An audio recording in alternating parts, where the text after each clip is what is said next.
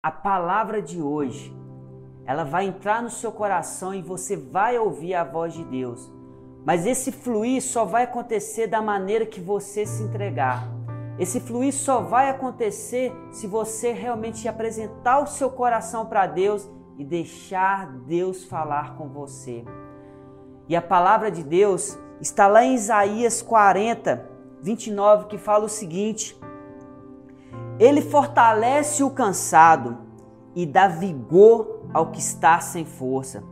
Até os jovens se cansarão e ficarão exaustos e os moços tropeçarão e cairão.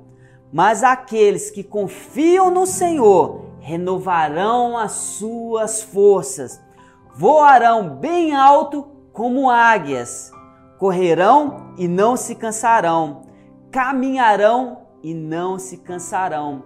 E o salmista completa no 125 que aqueles que confiam no Senhor são como os montes de Sião, que não se abalam, mas permanece para sempre. Eu acredito que se a gente fosse fazer uma retrospectiva de tudo aquilo que a gente viveu de 2020 para cá, foram tantas coisas, foram, foram tantas coisas que a gente teve que aprender, tantas coisas que a gente teve que suportar, tantas perguntas que a gente buscou respostas tantas coisas que realmente começou a sufocar a nossa vida. Que peso é esse que a gente teve que aguentar? E tudo isso porque a gente viveu praticamente 10 anos como se fosse um. É muita coisa para a gente poder absorver, muita coisa para a gente poder, sabe, guardar tudo isso. E tantas pessoas começou a buscar em Deus respostas para tudo isso que está acontecendo, para todo esse caos, para toda essa pandemia. Talvez você já gritou para Deus, já pediu ajuda. Senhor, eu preciso de respostas. E talvez você já parou para pensar e fala assim: Deus, Deus não me responde, eu não consigo escutar a voz de Deus. E isso às vezes tem feito você ficar paralisado. Isso às vezes tem feito você ficar desanimado, desmotivado, sem fé, porque você acha que não tem escutado a voz do Senhor, porque você acha que não tem tido as respostas que você tem buscado para o seu coração, para os seus momentos de angústia, para os seus momentos de dores. Então talvez você está se perguntando aqui, será que Deus ele não vai te responder? Então eu vou te fazer a pergunta, será que você agora escutou a voz de Deus? Não, então eu vou te repetir o que Deus quer falar com você, que está lá em Isaías 40, 31, que fala: Mas aqueles que confiam no Senhor renovarão as suas forças, voarão bem alto como águias, correrão e não se cansarão, caminharão e não se cansarão. O que nós precisamos entender é que Deus já liberou a resposta sobre nossas vidas. O que nós precisamos agora é acreditar, é confiar que a resposta já foi dada e que Ele está nos abençoando. Aquilo que está acontecendo é apenas passageiro e nós vamos passar e nós vamos vencer. O que eu estou querendo dizer aqui que não é para a gente poder conversar com Deus, para a gente consultar a Deus quando a gente for fazer alguma coisa, a gente pedir resposta para Deus antes de a gente agir. Não, não é isso. O que eu estou querendo dizer aqui, porque a gente tenta procurar resposta para tantas coisas e algumas coisas têm feito a gente ficar paralisado, porque nem todas as coisas, nem todas as respostas são para nossa sabedoria, para a gente poder ter realmente essas respostas.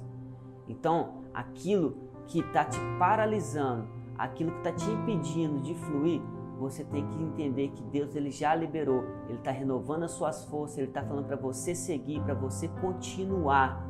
E nada disso tem que fazer você parar mais. Eu não posso ficar parado porque eu tenho que continuar caminhando, eu tenho que continuar me mover, porque aquilo que aconteceu não significa que não há algo novo lá na frente.